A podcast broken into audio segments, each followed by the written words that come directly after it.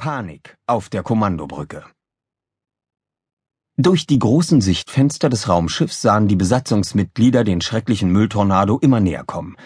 Verzweifelt rangen sie darum, die Kontrolle über das Schiff nicht zu verlieren.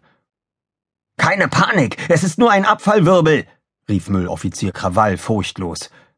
Ich habe Schlimmeres gesehen. Lasst uns direkt hineinfliegen. Dann stoßen wir hindurch und kommen auf der anderen Seite wieder heraus. Bist du verrückt? Schrie der leitende Maschinenraumoffizier Gizmo. Nein, nur tapfer, erwiderte Krawall kühn. Er legte die Hände an die Hüften und versuchte wie ein Held auszusehen. Hinein! Das ist viel zu riskant. Zurück! rief Gizmo. Er sprang zum Flugkontrollpult, stieß die Pilotin beiseite, griff nach den Steuerknüppeln, die wie Joysticks aussahen, und zog sie nach hinten. Nein, nach vorn! Brüllte Krawall, stieß Gizmo zur Seite und drückte die Steuerknüppel nach vorn. Weg von meinem Kontrollpult! rief Pilotenoffizier Lexi und stieß sie beide beiseite. Ich bin der leitende Offizier, blaffte Gizmo. Also habe ich das Kommando. Unsinn, ich habe viel mehr Erfahrung, behauptete Krawall. Ich bin mit Schiffen durch alle Arten von Weltraumstürmen in der Galaxie geflogen. Ja, aber die Schiffe sind entweder abgestürzt, auseinandergebrochen oder explodiert, schnaubte Gizmo. Himmeldonnerwetter! rief Lexi vom Flugpult, als der rotierende Mülltornado immer näher kam und die große Dreckschleuder zu verschlingen drohte. Gleich sind wir in dem Wirbel und werden so schnell gedreht, dass uns das zermatschte Gehirn aus der Nase tropft. Gizmo und Krawall wechselten einen verblüfften Blick. Das ist krass, sagten sie und waren sich diesmal einig. Plötzlich raste ihnen vom Rand des Mülltornados ein riesiger Plastiktank entgegen.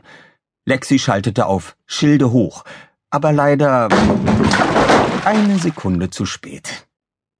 Der Behälter platzte, als er die große Dreckschleuder traf, und sein schleimiger Inhalt spritzte auf das vordere Sichtfenster des Schiffes. Elende Kotze! entfuhr es Krawall. Ich kann gar nichts mehr sehen. Lexi schaltete die Wischer der Fensterreinigung auf Supergeschwindigkeit. Es nützte kaum etwas. Weltraumschlamm lässt sich nämlich echt schwer wegwischen. Die großen Wischer verteilten ihn nur überall auf dem Sichtfenster, was bedeutete, dass die Besatzung absolut nichts mehr draußen sehen konnte. Ihr werdet alle sterben. Computer! rief Gizmo. Hilfe! Am riesigen Computer des Schiffes blinkten zahlreiche Lichter auf. Es piepte mehrmals und dann. Guten Morgen, ertönte eine fröhliche Maschinenstimme. Mir scheint, ihr habt da ein kleines Problem, nicht wahr?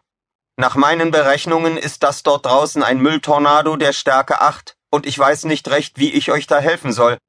Aber ich kann euch sagen, dass die Wahrscheinlichkeit eures Überlebens drei Prozent beträgt.